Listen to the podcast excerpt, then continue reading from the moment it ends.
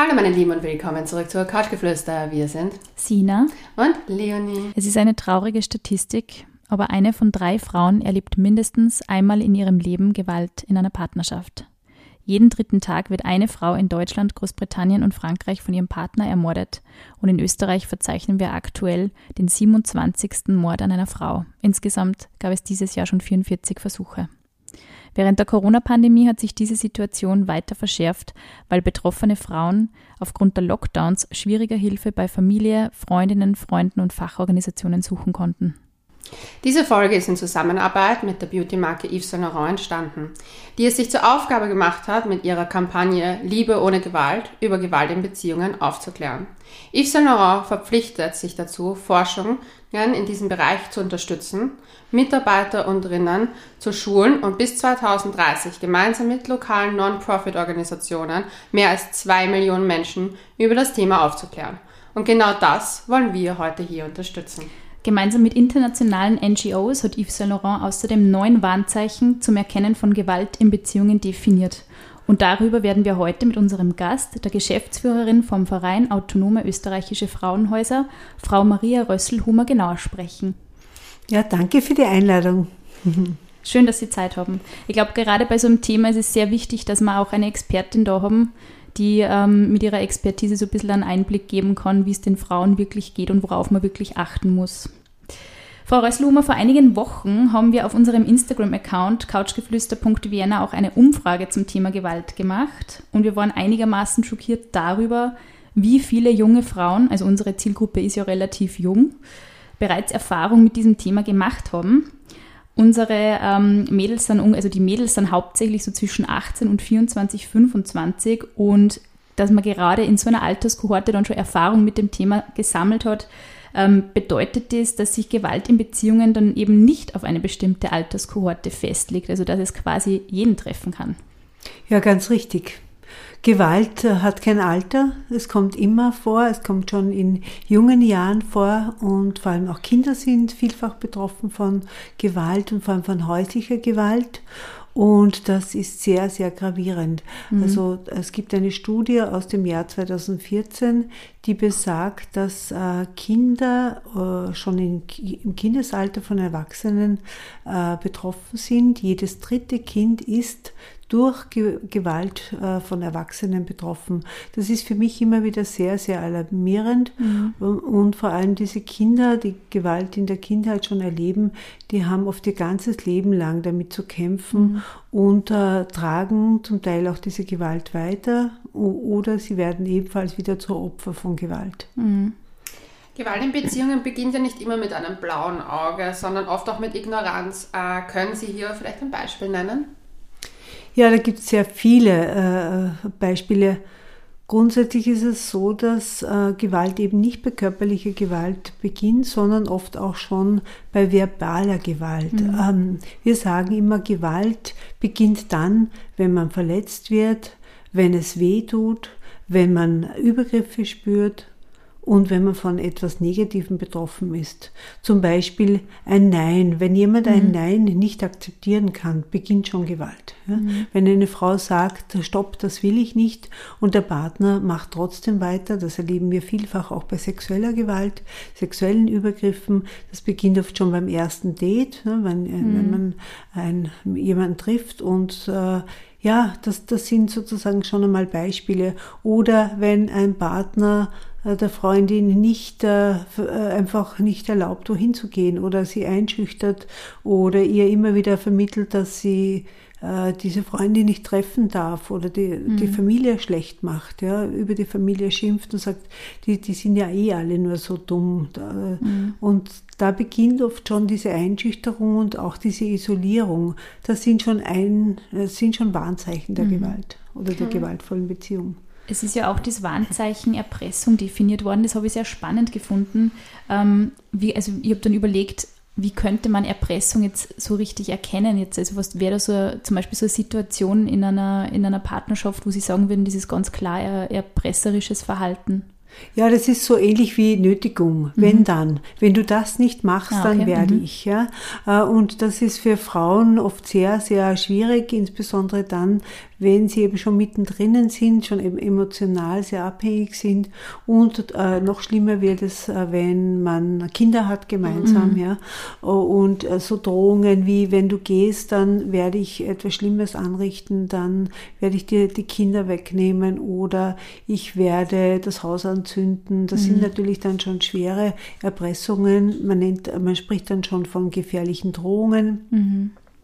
Ja, immer diese, diese Erpressungen oder wenn du äh, jetzt äh, gehst, insbesondere dann, wenn Frauen dann einen endgültigen Schlussstrich äh, ziehen möchten, wird es für die Frauen oft sehr, sehr gefährlich, mhm. weil diese, weil viele Männer, also gewalttätige Männer, es einfach nicht äh, aushalten, wenn sie zurückgewiesen werden, äh, Kränkungen einfach nicht akzeptieren können, beziehungsweise oft einfach auch diese diesen Verlust, diesen Besitz, Besitzverlust oder die, die Kontrolle, den Verlust der Kontrolle einfach nicht aushalten. Mhm.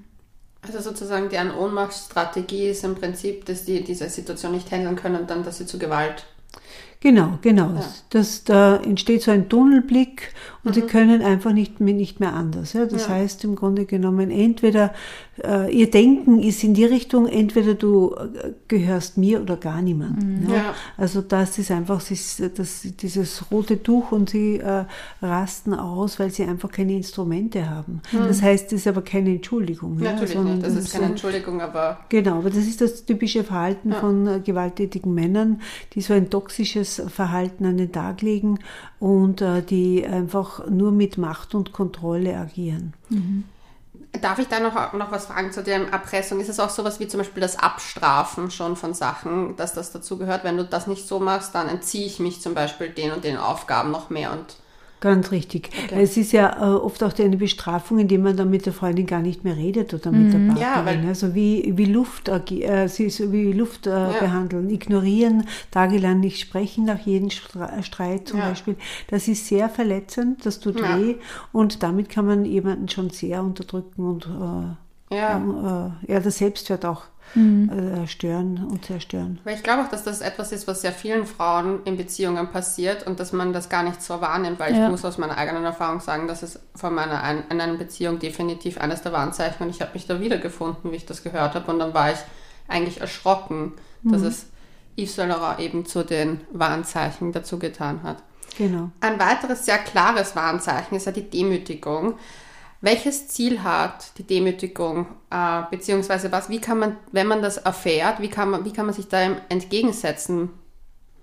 Ja, Demütigung passiert sehr, sehr oft. Das äh, geht auch äh, sehr stark einher mit einer gewissen äh, Frauenverachtung. Mhm. Äh, Frauenfeindlichkeit. Gewalttätige Männer, die so zu Gewalt neigen, äh, haben oft so ein negatives Bild über Frauen und machen sie runter mhm. äh, und äh, stellen sie bloß vor anderen, beleidigen sie. Äh, und das ist eine, eine ein, ja, sehr durchgängig. Viele Frauen erleben das. Am Anfang glauben sie oft, das ist eh nicht so schlimm, aber es wird natürlich immer schlimmer und das, das sind sie oft schon mittendrin in einer Gewaltbeziehung. Mhm. Ähm, und da ist es auch sehr, sehr wichtig, möglichst früh sich Hilfe zu holen. Wir sagen ja immer eigentlich, wenn man spürt, dass eine Beziehung nicht gut tut, wenn man sich nicht wohlfühlt, wenn man immer wieder äh, sozusagen negiert wird vom Partner, nicht äh, auf Augenhöhe mhm. äh, wertgeschätzt wird, dann sind das schon oft Anzeichen. Mhm. Mhm. Kann man dann eigentlich solche Beziehungen retten oder ist das oft einfach eine Einbahnstraße, die man da entlang fährt? Natürlich, Gott sei Dank kann man die retten, wenn man früh, ja. frühzeitig Hilfe holt und, oder wenn eben der Freundeskreis darauf aufmerksam macht. Mhm. Wenn eine Freundin sagt, du, so wie, die, du, wie dich dein Freund behandelt, das hast du nicht verdient. Ja? Mhm. Niemand darf mit dir so umgehen.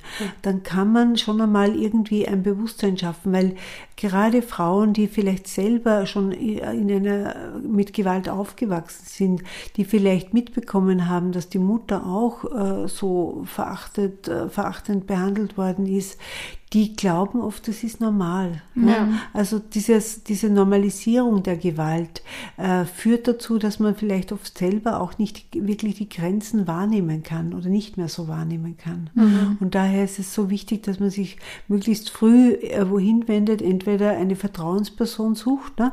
Ja. dass man irgend, sich jemand anvertraut oder eine professionelle äh, Hilfe in Anspruch nimmt, eine Beratungsstelle anruft, um einmal herauszufinden, ist das normal, wie der mich behandelt? Mhm. Es ist, es fühlt sich so ungut an und ich fühle mich immer wieder so schlecht nach dieser äh, Demütigung oder äh, Bloßstellung.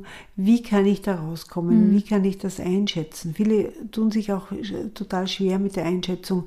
Oder oft wird es ja auch runtergespielt. Ne? Also das ist ja auch oft sehr schwierig, ne? wenn man sich zum Beispiel einer Freundin äh, anvertraut und die sagt, na ja, ist ja eh nicht so schlimm.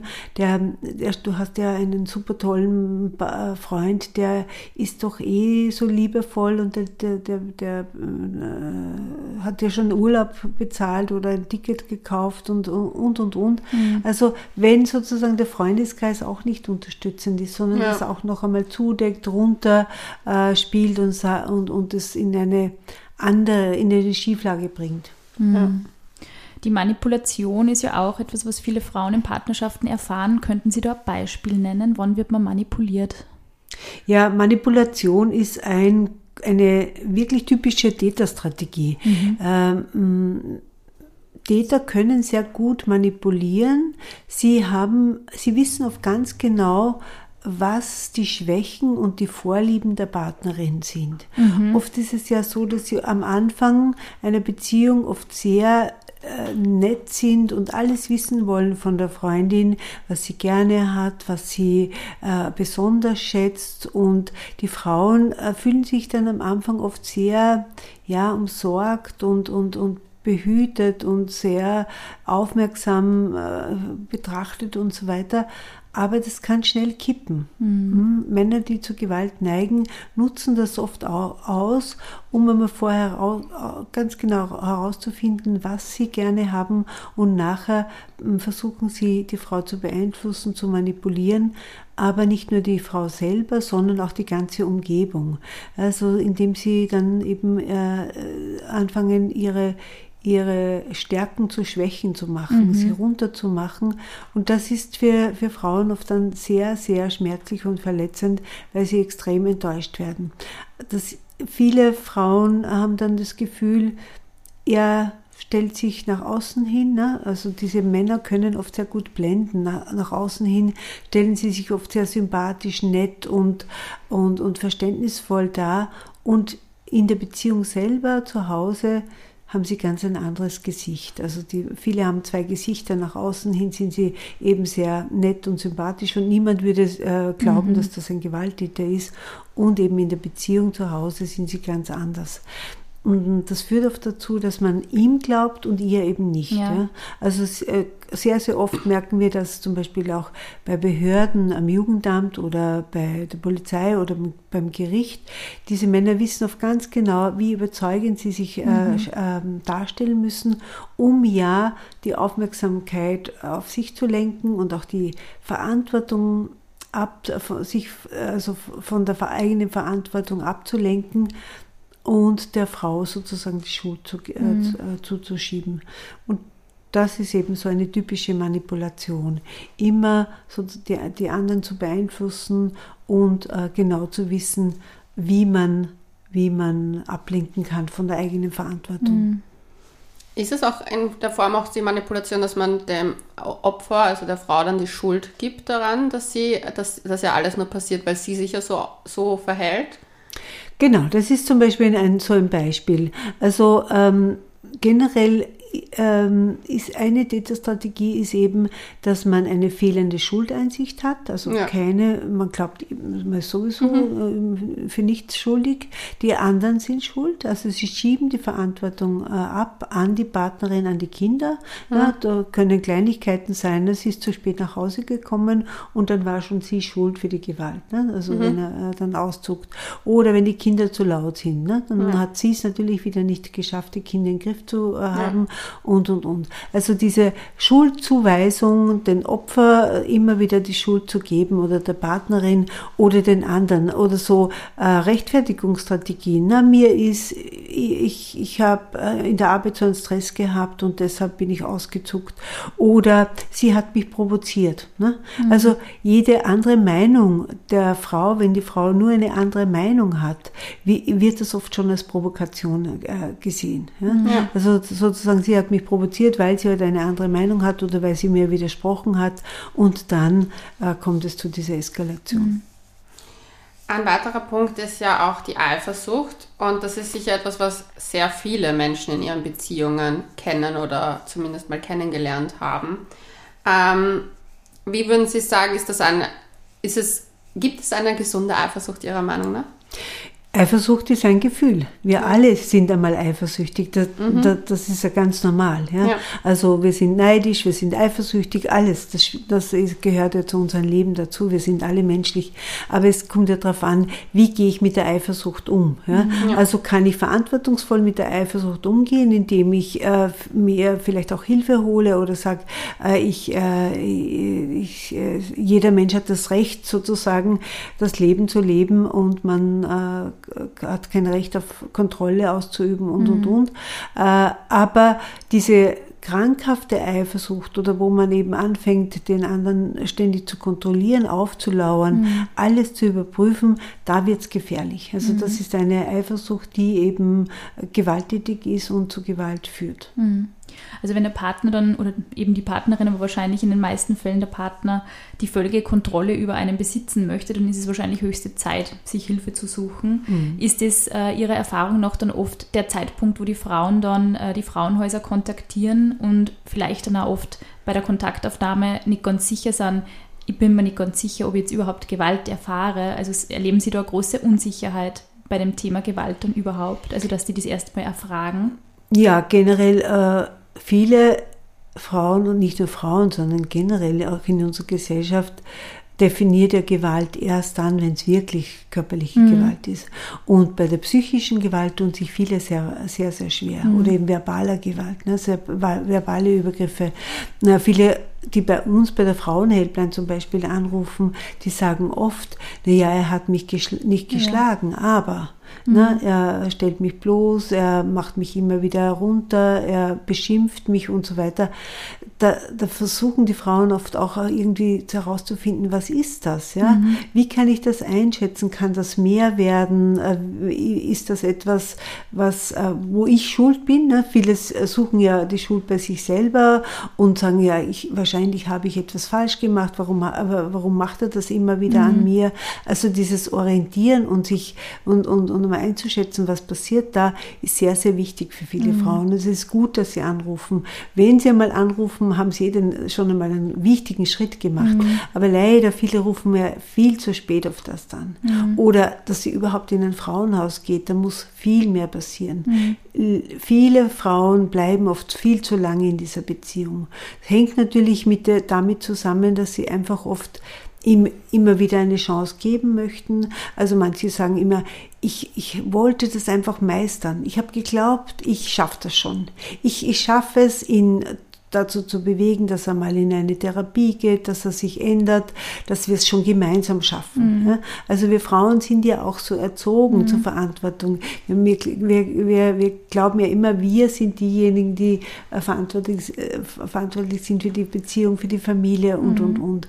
Äh, das führt dann dazu, dass man oft leider viel zu lange in dieser Beziehung bleibt und eben immer wieder bei sich mhm. die Verantwortungssucht oder die Schuldsucht. Das war wäre vorher auch eine Frage gewesen, also ob Sie da eine gewisse, also den, die Sozialisierung dann auch so ein bisschen als Grund sehen, warum Frauen die Menschen sind, die das sehr oft dann immer aushalten wollen für die Familie, ja.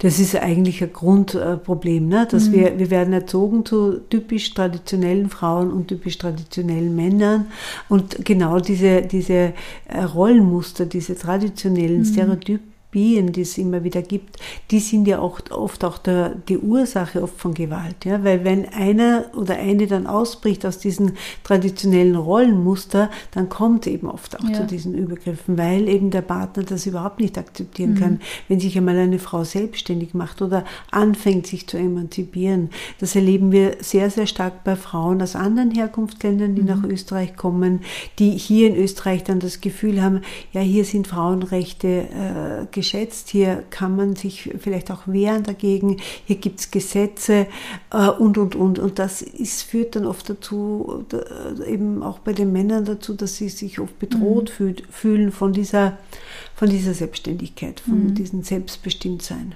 Hm. Aber Gott sei Dank gibt es das. Ne? Ja, es ist auch wichtig, dass die Frauen dieses Gefühl auch bekommen mhm. und auch irgendwie auch ihre Rechte durchsetzen können. Absolut. Viele eifersüchtige Partner versuchen ja auch Kontrolle durch ganz explizite Eingriffe in die Privatsphäre und das Leben ihrer Partnerin zu erlangen. Haben Sie da zum Beispiel ein paar Beispiele? Ja, äh, das ist äh, diese Eingriffe in die, äh, in die Selbstbestimmung der Frau.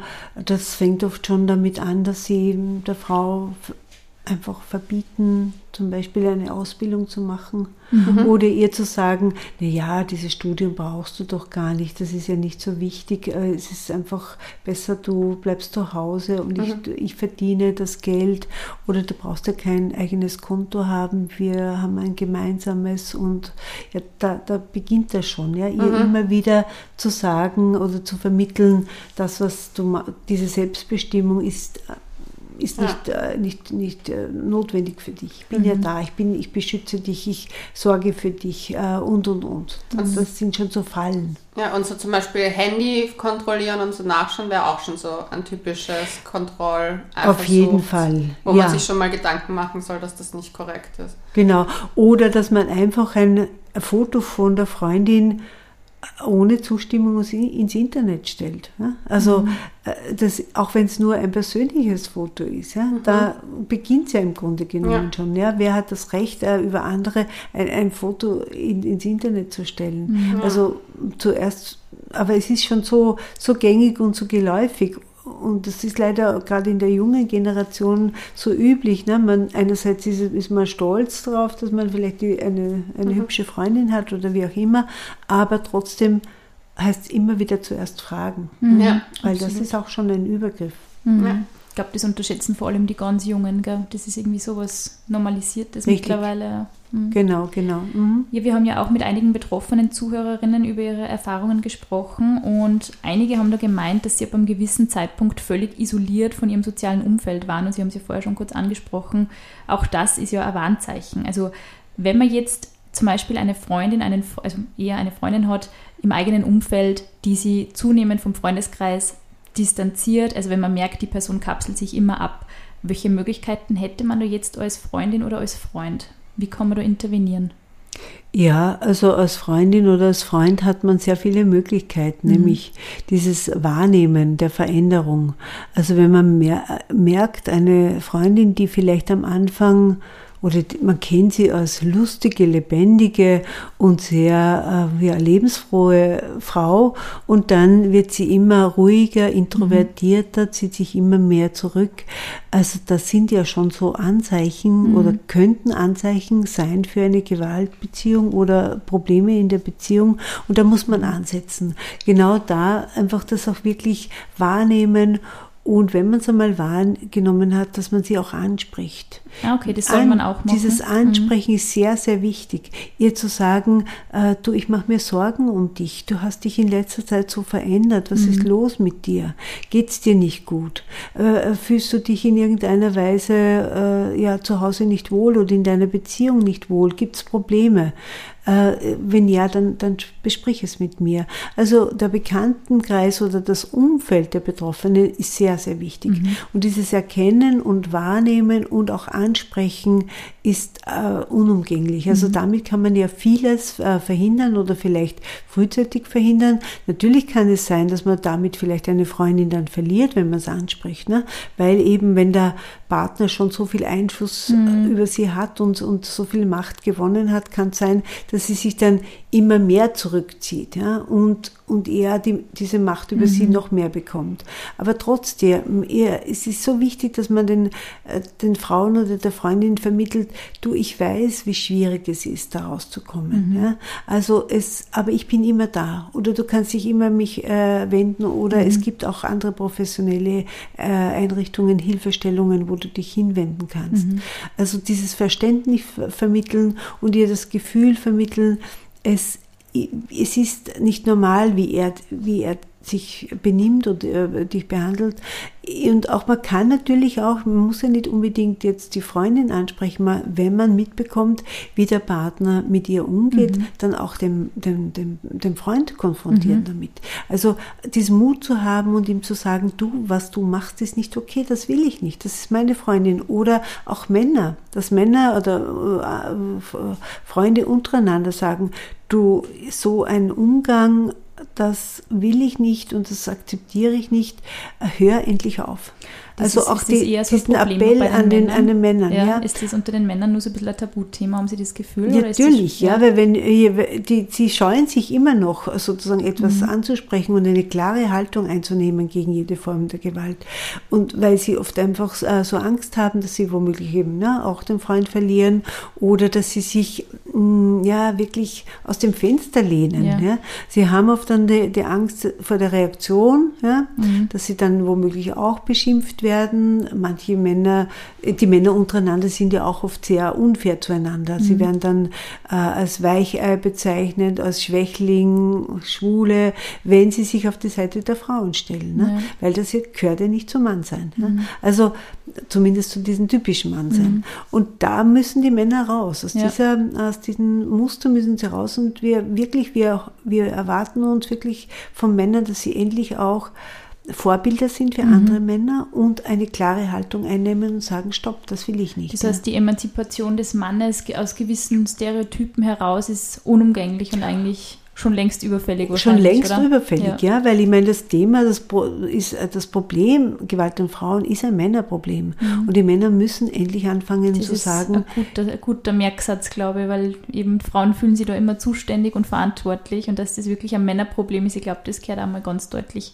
das gesagt, unbedingt, ja. das muss man sagen. Und auch wenn man sozusagen selber nicht betroffen ist als, als Mann oder wenn man sagt, okay, ich, äh, wir brauchen eben diese, oder kein Täter ist, wir brauchen diese Männer, die sagen, ich bin weder ein Täter noch ein Opfer, aber ich will etwas tun. Ich ja. akzeptiere diese gewaltvolle äh, Umgebung oder diesen gewaltvollen Umgang nicht mehr. Und Männer können sagen, zum Beispiel, wenn wieder irgendein blöder Witz oder ein Scherz ge äh, ja. äh, gemacht wird, dass sie sagen, hör auf, das will ich nicht. Ja. Man muss nicht viel tun. Man kann einfach nur sagen, hör auf, stopp, ich, oder ich lache nicht mit bei so, so frauenverachtenden Witze, mhm. Witzen das ist schon der Beginn. Da würden vielleicht, da würde vielleicht sich einiges ändern in unserer Gesellschaft. Mhm. Und da müssen wir ansetzen. Mhm. Ich habe jetzt zwei Fragen noch. Und zwar aus der einen ist, also aus, aus meinem privaten Umfeld, in meinem Bekanntenkreis, ist so eine Frau, die sich halt sehr isoliert und ihre beste Freundin ist eine gute Freundin von mir und die hat halt, hat halt gar keinen Kontaktpunkt mehr mit ihr. Was, wie geht man mit sowas um? Einfach dranbleiben, versuchen trotzdem der Person noch immer Kontakt zu halten oder zu sagen, okay, ich habe es jetzt bisher probiert, ich meine, das ist jetzt auch schon fast ein Jahr her, irgendwie funktioniert das nicht. Mhm. Weil das ist jetzt mal so aus dem, ein, aus dem Leben ein Beispiel. Ja, das ist ein ganz ähm, ist ein ähm, Beispiel, das oft vorkommt, ne? weil sich die Frauen oft zurückziehen ja. und äh, man erreicht sie oft nicht mehr, aber in irgendeiner Form ihr immer wieder zu signalisieren, ich bin da. Ja? Okay. Mhm. Also in, äh, das kann man, wenn man über Sozial Social Medias kon, äh, in Kontakt ist oder über ihr immer wieder mal eine Nachricht schicken, wie geht's dir, ist alles in Ordnung bei dir. Mhm. Hm? Ja. Einfach auch wenn sie nicht antwortet. Ja. Ist das einfach fürs, kann das für sie so ein Arm sein oder so ein, ein, eine Vertrauen? Äh, ein Gefühl, aha, da gibt es noch jemand in meiner Umgebung. Ich bin nicht ja. ganz allein, ich bin mhm. nicht ganz isoliert. Weil eben die gewalttätigen Männer es oft wirklich schaffen, sie total zu isolieren. Und Isolation ist ein großer Risikofaktor. Ja. Also, ähm, und da muss man ansetzen und da muss man ihr immer wieder ein Zeichen setzen äh, und sie, ja, dranbleiben. Mhm. Weil ich habe einfach das, also ich habe bei dem konkreten Beispiel das Gefühl, sie erkennt noch nicht, dass sie in einer sehr toxischen Beziehung ist. Also es ist viel Manipulation, viel Kontrolle, viel Eifersucht. Also, also da wurde alles gekappt. Mhm. Alles. Mhm. Sie mhm. arbeitet sogar für ihn, sie wohnt bei ihm und das innerhalb von wenigen Wochen ist das passiert alles. Und dann, das zieht sich jetzt schon länger und sie halt ist in dieser Situation. Und meine Freundin ist halt überfordert, weil sie will natürlich nicht die nörgelnde Freundin sein, die da und sagt, du hast nie Zeit für mich oder du machst, mhm. kümmerst dich nicht mehr um unsere Freundschaft. Aber wir sehen halt die Warnzeichen, aber man kann nicht agieren. Aber das heißt, man sollte dranbleiben einfach. Unbedingt dranbleiben, ja. ja. Und ihr immer wieder aufzeigen oder sagen, du, es war so schön mit dir, wie du noch und bei uns warst, ja. wie wir noch äh, miteinander äh, schöne Dinge gemacht haben. Und ihr das immer wieder im Bewusstsein, äh, ins Bewusstsein führen, äh, weil dass irgendwann kommt sie vielleicht wirklich drauf, dass das nicht mehr reicht. Ja? Dieses mhm. nur von ihm ja, umgeben um, ja. und dieser Besitz, dieses Besitzdenken seinerseits. Ja? Mhm. Es kann eine Zeit lang ja sehr schön sein. Ich denke mir, es ist auch so verführerisch für, für mhm. Mädchen zum Beispiel, die vielleicht in, selber in der, in der Familie äh, in irgendeiner Form Gewalt erlebt haben und dann kommen sie raus und dann kommt ein Mann, der sie plötzlich ja, ihr, ihr alles Mögliche verspricht und mhm. sie beschützt, umsorgt und, und versorgt und alles Mögliche. Am Anfang ist das wunderbar. Mhm. Aber das ist ja. sehr trügerisch und das kann eine große Falle sein. Ja. Mhm. Äh, und da muss man ähm, wirklich dranbleiben und ihr das Gefühl geben, sie ist nicht alleine und irgendwann schafft es vielleicht. Ihr immer wieder diesen Mut vermitteln oder dieses Gefühl vermitteln, sie schafft es vielleicht auch wieder rauszukommen. Mhm. Es gibt ein Leben auch ohne ihn. Ja. Oder ein Leben neben ihn. Ja. Und meine zweite Frage war, weil wir vorher auch über die äh, männliche, also dass das man als Mann sozusagen auch Position ähm, sich positionieren sollte. Mhm. Ähm, ich habe das halt mitbekommen, dass wenn Männer das machen und darauf hinweisen, einen anderen Mann, hey, du, ich glaube, du hast dich falsch verhalten, dass der Täter sozusagen oft sagt, das stimmt ja nicht, das, das, das erzählt sie nur. Wie, wie geht man in so einer Situation um? Weil ich denke mir, dann versucht ja der eine schon oder Freund, Mann ähm, schon irgendwie Position zu, zu beziehen. Beziehen, danke. Mhm, ich bin genau. heute ein bisschen müde. beziehen. Und dann kommt halt so eine Aussage, na, die erfindet das, das stimmt alles so nicht. Fast ein bisschen Gaslighting. Ja. Aber wie ja, geht genau, man mit dem dann noch um? Also, weil auch in Freundeskreisen, wenn man das schon so halb irgendwie mitbekommt, na, das, die ist immer so dramatisch, das stimmt So nicht. ironisch herab, mhm. herabspielen ja. ist dann fast ein bisschen, ja. Ja. genau, das ist aber auch wieder typisch Victim Blaming. Ne? Ja. Sozusagen, mhm. sie ist es ja, ja, Die, die dramatisiert und das ist alles ganz anders. Ich, es ist auch nicht unbedingt notwendig, dass man dann mit diesen Typen dann äh, diskutiert, ja? Okay. sondern einfach mhm. sagt, du, das, was ich mitbekomme, ja, das finde ich nicht okay. Mhm. Ja? Also weil die schaffen es ja dann immer alles umzudrehen. Je mehr ja. man mit ihnen diskutiert, dann desto, am, Ende desto, am, am, Ende ist man dann womöglich selber schuld und ist man selber irgendwie ja. total verw äh, verwirrt und kennt sich nicht mehr aus. Mhm. Das ist ja diese typische Strategie, mhm, ja. Sie, ne, so äh, äh, ja alles äh, umzudeuten, verharmlosen, verniedlichen, äh, falsche Darstellungen und und und. Damit haben Frauen ja so permanent zu tun. Sie wissen oft dann selber nicht mehr, was ist richtig und was ist falsch. Und das ist so das, ist das riesige Problem. Mhm. Und aber mit sich, wenn man sich mit, konfrontiert mit diesem diesen ähm, Männern dann eine klare Position einnehmen mhm. und sagen, ich will nicht mit dir diskutieren, aber das, was ich gesehen habe, das, was ich jetzt gehört habe, ist genug. Es reicht. Mhm. So wie du deine Freundin beschimpft, wie du sie runtermachst, das ist nicht okay. Das, das will ich nicht Tipp, und das ja. ist, ähm, äh, weil je mehr man sich in Diskussionen einlässt, umso schwieriger wird es für einem selber auch. auch ne? ja. Und da glaubt man tatsächlich, naja, die Freundin ist es ja tatsächlich, die benimmt sich ja so und so. Mhm. Ne? Also ja. da passiert dann wieder diese Opfer-Täter-Umkehr. Ja. Und die passiert ja sehr häufig. Und die passiert sehr häufig, durchgehend.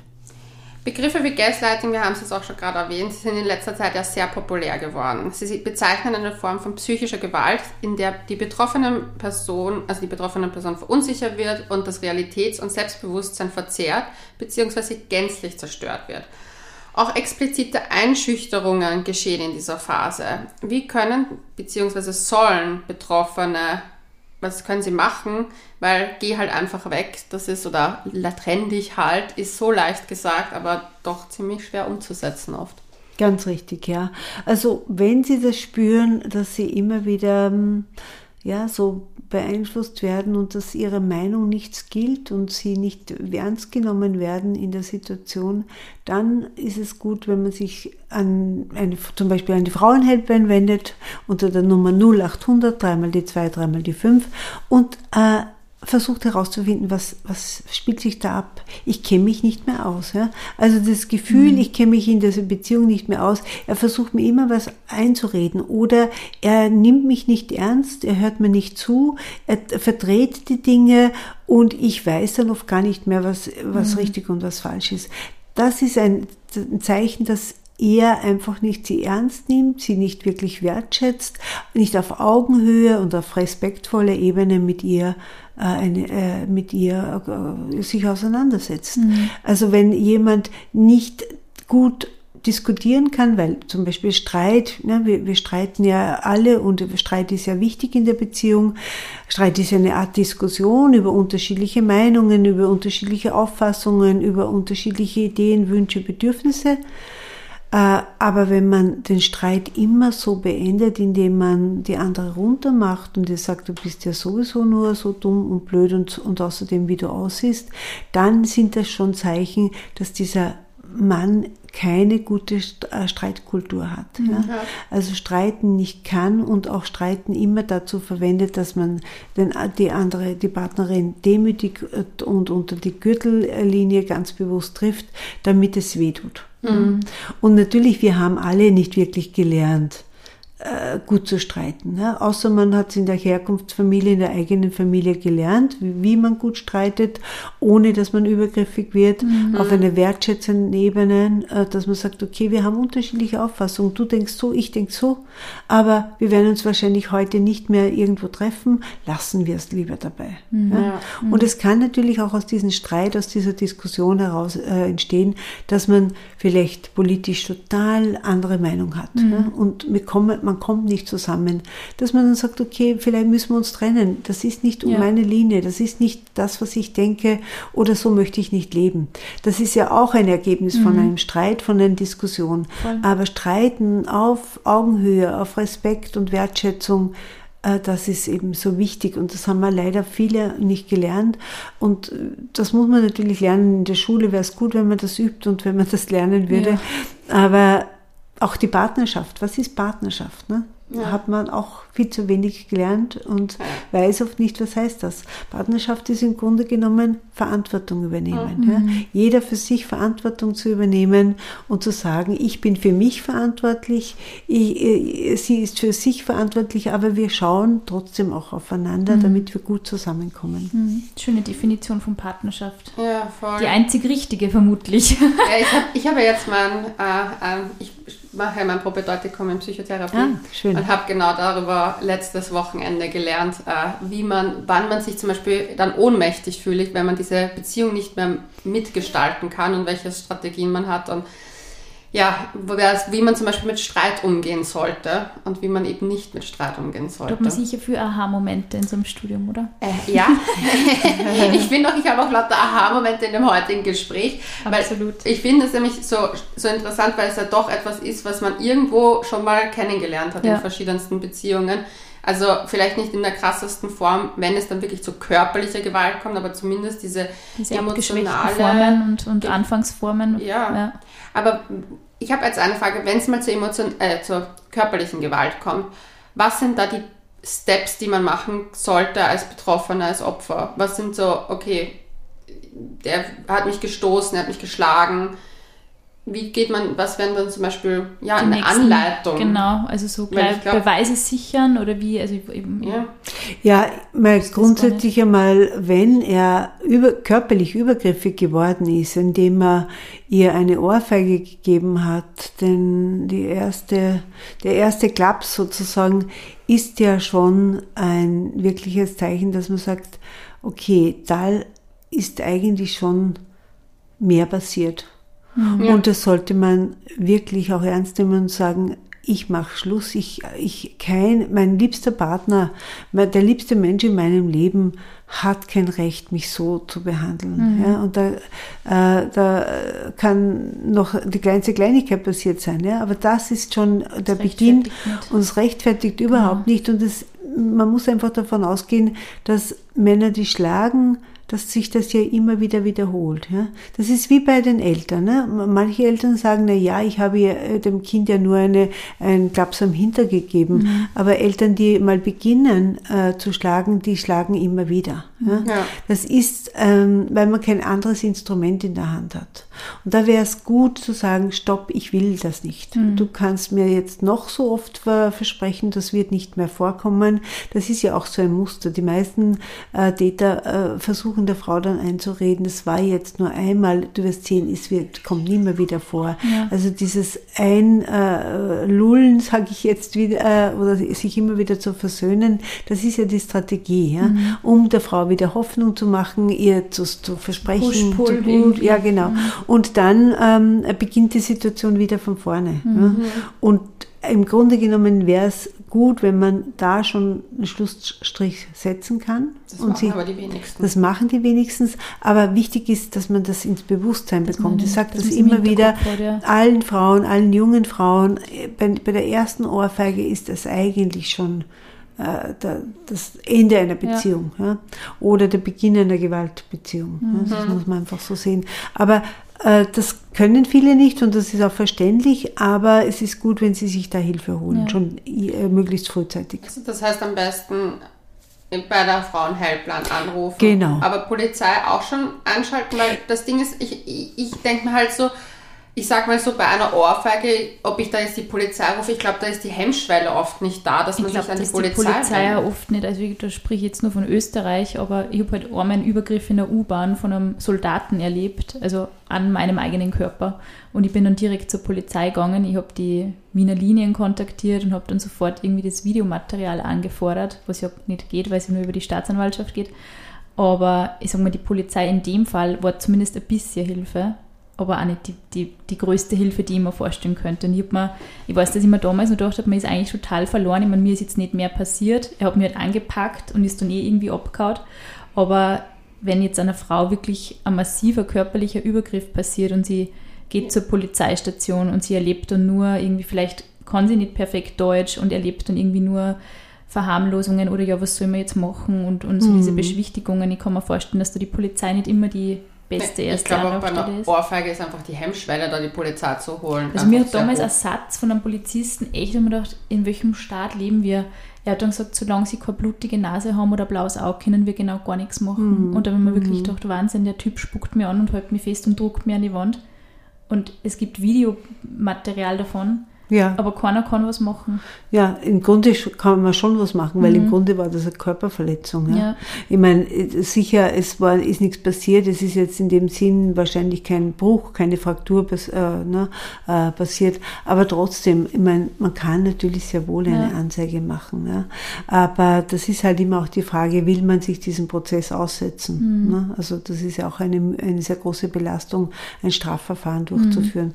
Aber äh, es kommt natürlich darauf an, würde ich jetzt einmal sagen, wenn das eine Ohrfeige ist, die so heftig ist, dass man zum Beispiel auch nichts mehr hört. Ne? Also das, ja. da, dann ist ja vielleicht schon das Trommelfell äh, zerrissen oder mhm. zerstört das ist natürlich sofort eine Anzeige machen oder irgendwie in einer Form, die so heftig ist. Und dann auch keine Zeit verlieren, wenn man es auch vielleicht ein bisschen beweisen kann, ist das auch wahrscheinlich ein Faktor, den man ja, mitdenken sollte, oder? Natürlich, eine Be äh, Beweise wären wichtig, aber das ist, das hängt noch nicht damit zusammen, mhm, ob man die okay. Polizei ruft oder nicht. Mhm. Weil entscheiden, ob das ein Strafverfahren ist und ob der verurteilt wird, das macht ja dann die Justiz mhm. bzw. die Staatsanwaltschaft. Aber dass man, dass man, dass er vielleicht eben schon einmal weggewiesen wird. Ne? Ah, wenn man ja. ihn mhm. ruft äh, und also, wenn man die Polizei ruft und sagt, der hat mich geschlagen, mhm. ja, dann kann die Polizei die Polizei kommt, dann muss die Polizei herausfinden, wie ist die Gefährdungssituation. Mhm. Kann es sein, dass es zu einer Wiederholung kommt? Wie dick dieser Typ eigentlich? Ja? Dann kann er mal weggewiesen werden. Das ist einmal die erste Verwarnung. Mhm. Ja, da, mhm. damit, da ist er noch nicht angezeigt, da ist er noch nicht okay. irgendwie, sondern er wird einmal verwarnt. Es wird ihm signalisiert, das, was sie machen in der Privatsphäre, in der Beziehung, in der Privatsphäre, das ist nicht okay. Mhm. Wir akzeptieren das nicht. Also der Staat akzeptiert Gewalt in der Beziehung, in der Familie nicht. Das ist ein wichtiges Instrument äh, und wir raten den Frauen auch, die Polizei zu rufen, mhm. aber das ist halt auch eine große Hürde. Ja. Hm? Also den eigenen Partner überhaupt sozusagen anzuzeigen oder die Polizei zu rufen, das, hm, das braucht Courage, das mhm. braucht Mut, ne, weil dann ist dann das macht man öffentlich. Dann kriegen ja. das die Nachbarn mit, dann kriegen das ja. viele mit. Vor allem, wenn es heimkommen, die Polizisten. Genau, genau. Und, ja. Erleben Sie prinzipiell da die, die Polizei schon als äh, mittlerweile, also tut sie da vielleicht auch was im Bewusstsein der Exekutive? Haben Sie so das Gefühl, dass sie da ein bisschen was was tut, dass die das auch ernster nehmen? Das ist jetzt äh, gerade zum jetzigen Zeitpunkt vielleicht eine Frage, die ich nicht so positiv beantworten kann. Ich kann sagen, die letzten Jahre und Jahrzehnte, seitdem wir eben das Gewaltschutzgesetz haben in Österreich, hat sich wirklich viel getan bei mhm. der Polizei. Es ist ein äh, enormes Bewusstsein entstanden. Und ja, das Gewaltschutzgesetz ist ja auch entstanden dadurch, dass die Polizei gesagt hat, wir können diese Problematik auch nicht mehr alleine lösen. Mhm. Wir brauchen gesetzliche Maßnahmen, wir brauchen Unterstützung vom Staat, weil sonst schaffen wir das nicht mhm. mehr. Und ähm, die Polizei setzt dieses Gewaltschutzgesetz grundsätzlich sehr gut ein, aber es gibt leider immer wieder so Ausreißer. Ne? Wir mhm. haben es leider und auch in letzter Zeit immer wieder auch damit zu tun, dass sich auch die Polizei manipulieren lässt von den Gewalttätern, ja. dass sie eben äh, dann äh, auch sogar Frauen wegweisen, wenn sie sich einmal wehren. Mhm. Ne? Also wenn eine, eine Frau aus Verzweiflung Verzweiflung einmal zurückschlägt und er ruft dann die Polizei und er erklärt dann der Polizei, sie hat ihn geschlagen, obwohl es vielleicht nur ein kleiner Kratzer war, nur weil sie sich nicht mehr wehren konnte, dann und sie dann wegweisen, mhm. das ist natürlich fatal. Ne? Ja. Weil wir sagen ja den Frauen immer wieder, wehrt euch, tut's was, ja. ja. Und dann in, in, in der Situation, wenn sie sich einmal wehren, dann ist es fatal, wenn sie weggewiesen ja. wird. Ja? Also dieses Auseinander mm, oder das Differenzieren zwischen systematische Gewalt und sich einmal zu wehren, ist ein großer Unterschied. Mhm. Und da sehen wir in letzter Zeit schon auch leider negative Tendenzen, mhm. also dass die Frauen auf dem Stich gelassen werden, mhm. nicht äh, oder er gar nicht weggewiesen wird, obwohl die Frau totale Angst hat äh, und ruft dann bei uns an und sagt, ich habe trotzdem noch Angst, die mhm. Polizei hat ihn nicht weggewiesen, ich bin total verzweifelt. Mhm. Ja. Mhm. Also, oder sie, sie, die Polizei nimmt eine Entschuldigung, nimmt eine Wegweisung wieder zurück. Ja? Ah, Zuerst okay. wird eine Wegweisung ausgesprochen und dann wird sie wieder mhm. zurückgenommen. Mhm. Also ganz ein krassen Fall jetzt vor ein paar Tagen im Burgenland, ne, da hat eine Frau, die ist zur Polizei gegangen, auf, weil er extrem eifersüchtig war, Psychoterror ausgeübt hat die ganze Zeit und sie hat äh, die Scheidung eingereicht, hat dann auch die Polizei, äh, also eine, wollte eine Wegweisung die Wegweisung wurde aber dann wieder zurückgenommen mit der Begründung, äh, ja, wahrscheinlich zuckt er dann noch mehr aus, wenn er die Familie äh, verliert. Ja? ja? Mit so einer Begründung, ja, alleine ja. schon das ist furchtbar. Ne? Und daraufhin hat er dann, nachdem die, die Wegweisung zurückgezogen worden ist, das Haus angezündet und erst dann ist er dann in U-Haft gekommen. Ja? Mhm, also was, was, was muss noch alles passieren? Mhm. Ne? Also das ist fatal. Und dann wurde ihr noch gesagt, hätte sie doch eine einstweilige Verfügung beantragt und und und. Aber das sind Wahnsinn. genau diese Victim Blamings, immer den Opfern die Schuld zu geben. Diese zu, rechtlichen Feinheiten sollen wir dann auch wissen. Und das und muss man dann alles wissen. Ne? Ja. Das ist einfach nicht Haben okay. Sie das Gefühl, dass die Exekutive oder, oder vielleicht die Staatsanwaltschaft, dass die dann auch an sie herantritt, um, um sie da beraten zu lassen. Ich meine, die sind ja auch keine Experten, die haben ja so viele Themen jeden Tag. Also gerade die Polizei holen sie die dann auch irgendwie Informationen von euch oder sagen, wir wissen da auch nicht mehr weiter, könnt ihr da irgendwie unterstützen? Naja, es ist Kontakte? so, äh, wir haben in Österreich äh, wirklich grundsätzlich eine gute Situation. Die Polizei wird ja schon in der Ausbildung äh, geschult zu dem mhm. Thema. Also sie, da gibt es Einheiten und äh, es ist verankert, das Thema in der Ausbildung. Also insofern jeder Polizist, jede Polizistin weiß schon, was sie bei häuslicher mhm. Gewalt tun muss und wie sie dieses Gesetz umsetzen muss. Mhm. Ja? Aber in letzter Zeit, ich glaube, es hängt sicher auch stark mit der Corona-Situation mhm. zusammen. Die Polizei hat so viel andere Aufgaben jetzt. Kontrolle, mhm. na, alles müssen sie kontrollieren ja. und so weiter. Das hat sich natürlich verschlechtert. Und es ist natürlich auch so, dass von oben, also im Grunde genommen ist es ja Aufgabe des Innenministeriums mhm. zu schauen, dass der Opferschutz nicht jetzt zurückgedrängt wird oder mhm. dass es vernachlässigt wird. Äh, und das, das ist aber tatsächlich so. Ich glaube, die Polizei ist sicher auch total überfordert mhm. mit der jetzigen Situation und auch Gewalttäter wegzuweisen war in der ersten Lockdown-Zeit überhaupt ganz, ganz schwierig. Ja, sicher, weil wo sollen die alle, hin? Wo sollen die hin? Ne? Also es war bis jetzt immer so, dass die Männer sich selber eine Bleibe suchen mussten, aber jetzt dürfen sie nicht auf der Straße sein oder bei mhm. Lockdown durften sie auch nicht ja. irgendwo auf der Straße sein. Und äh, die Pensionen waren voll, die Hotels waren äh, nicht voll, sondern geschlossen mhm. oder die Obdachlosenheime waren geschlossen, beziehungsweise da waren halt die Obdachlosen.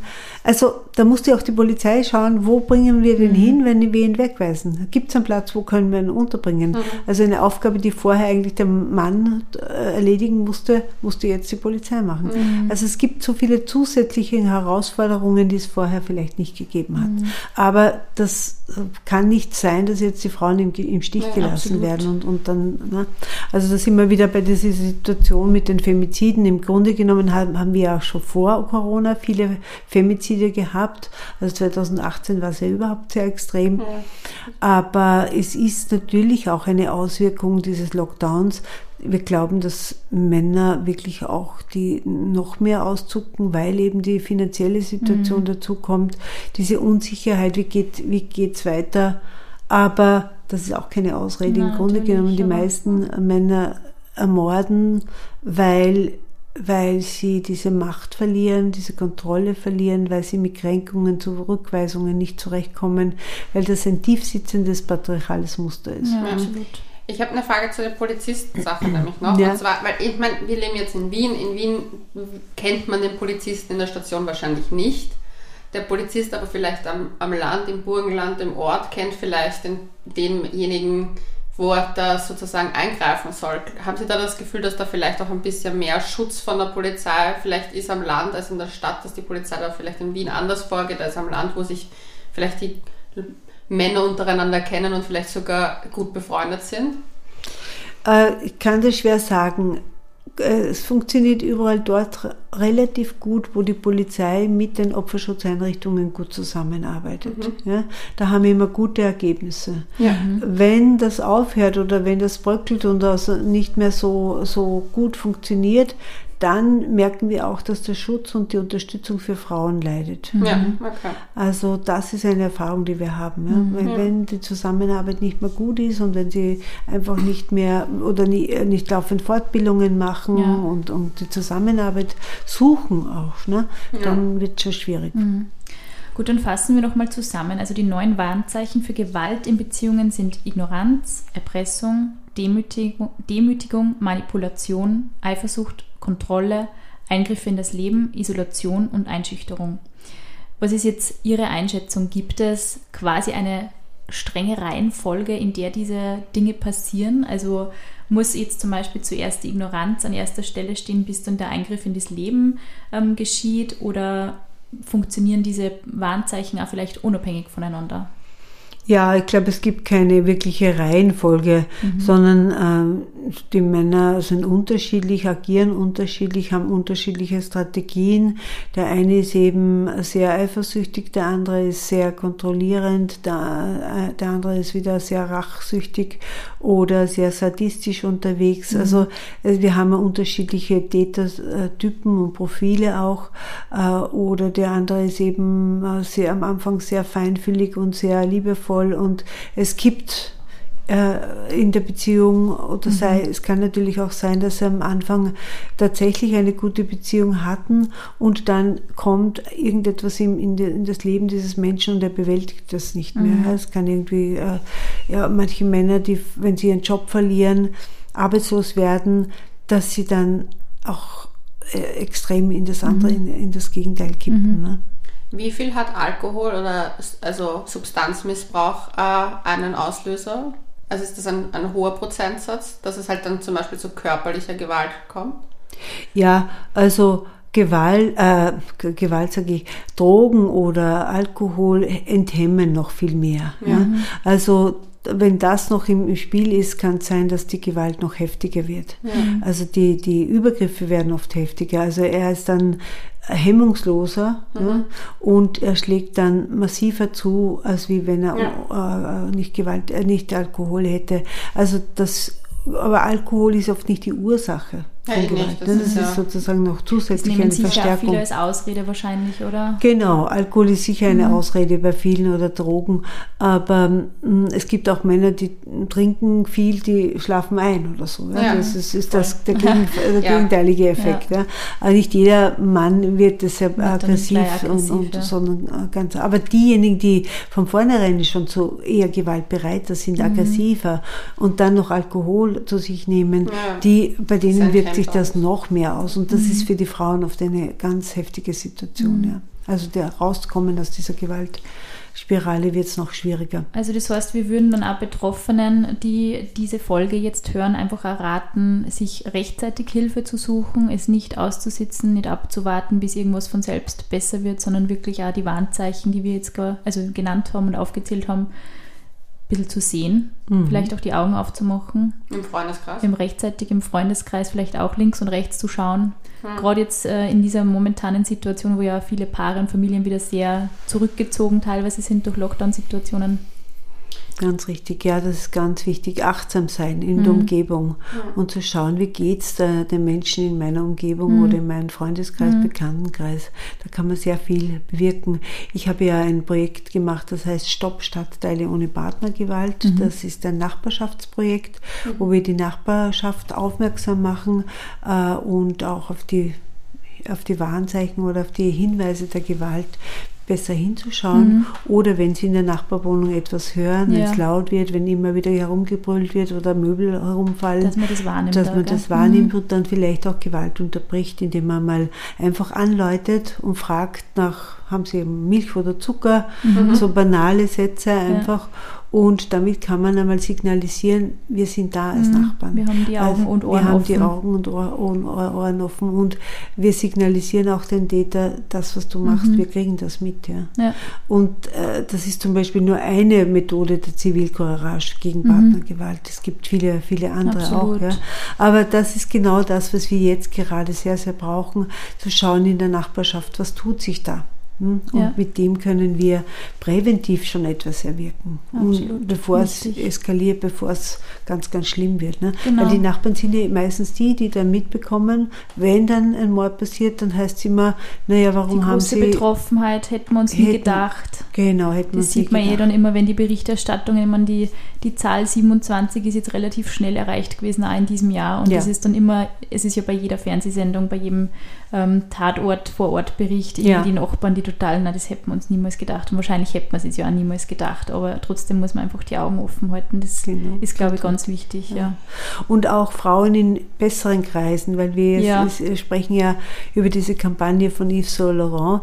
Also ich finde es ganz, ganz toll, weil gerade Frauen in besseren Schichten es oft noch viel schwerer haben, mhm. rauszukommen, ja, weil die sich ähm, dreimal überlegen oder zehnmal überlegen, Mächtige bevor sie Männer etwas machen. Haben, Mächtige mhm. Männer, bekannte Männer, äh, prominente Männer oder Männer, die einfach gut vernetzt sind, die ähm, ja, Gewicht und Bedeutung haben, gegen die anzukämpfen, ist noch viel schwerer. Ja. Insofern ist das eine sehr, sehr wichtige Absolut, Kampagne. Ja. Das unterschätzt man sich ja, dass es schwierig ist, gegen mächtige Männer vorzugehen, die dann wirklich in, in jedem Lebensbereich so einwirken können, genau. an die eigene Zukunft. Ich denke, ja. da ist es in jeder Schicht einfach Absolut das dort, gibt und dass es da davor also ja, man muss ansetzen und ich glaube, dass es einfach wirklich toll ist, was Yves Saint auf die Beine gestellt hat. Absolut. Wir werden die Kontaktmöglichkeiten ja in unseren Show Notes noch vermerken. Mhm. Genau. Wollen Sie sie trotzdem noch einmal sagen, damit Gerne. wir das noch einmal da haben? Genau, sehr niederschwellig ist eben die Nummer der Frauenhelpline gegen Gewalt äh, mit der Nummer 0800, dreimal die 2, dreimal die 5. Also diese Nummer ist rund um die Uhr besetzt. Äh, Man kann sich anonym, kostenlos informieren. Und sie ist auch mehrsprachig verfügbar in Arabisch, Bosnisch, Kroatisch, Serbisch, Türkisch, in, auch in Zukunft auch Farsi-Dari, aber auch in, in Rumänisch haben wir Spanisch, Englisch natürlich. Und dann gibt es noch eine äh, sehr gute Möglichkeit, sich Hilfe zu holen. Das ist bei der Online-Beratung. Da haben wir einen Chat, einen sogenannten Help-Chat.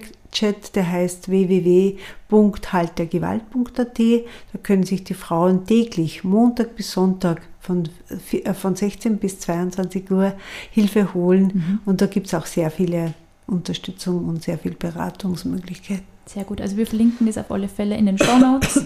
ähm, ja, wenn ihr noch weitere Fragen habt, wir verlinken natürlich auch die Instagram-Seite vom Verein Autonome Österreichische Frauenhäuser und die Website. Und Wir danken der Marke Yves Saint Laurent Beauty, dass sie diesen Pod diese Podcast-Folge zu einem so wichtigen und sensiblen Thema möglich gemacht haben. Und danke auch vielmals an Sie, Frau Rössel-Humer, dass Sie heute bei uns waren. Es war ein super informatives Gespräch. danke. Danke auch, war sehr fein.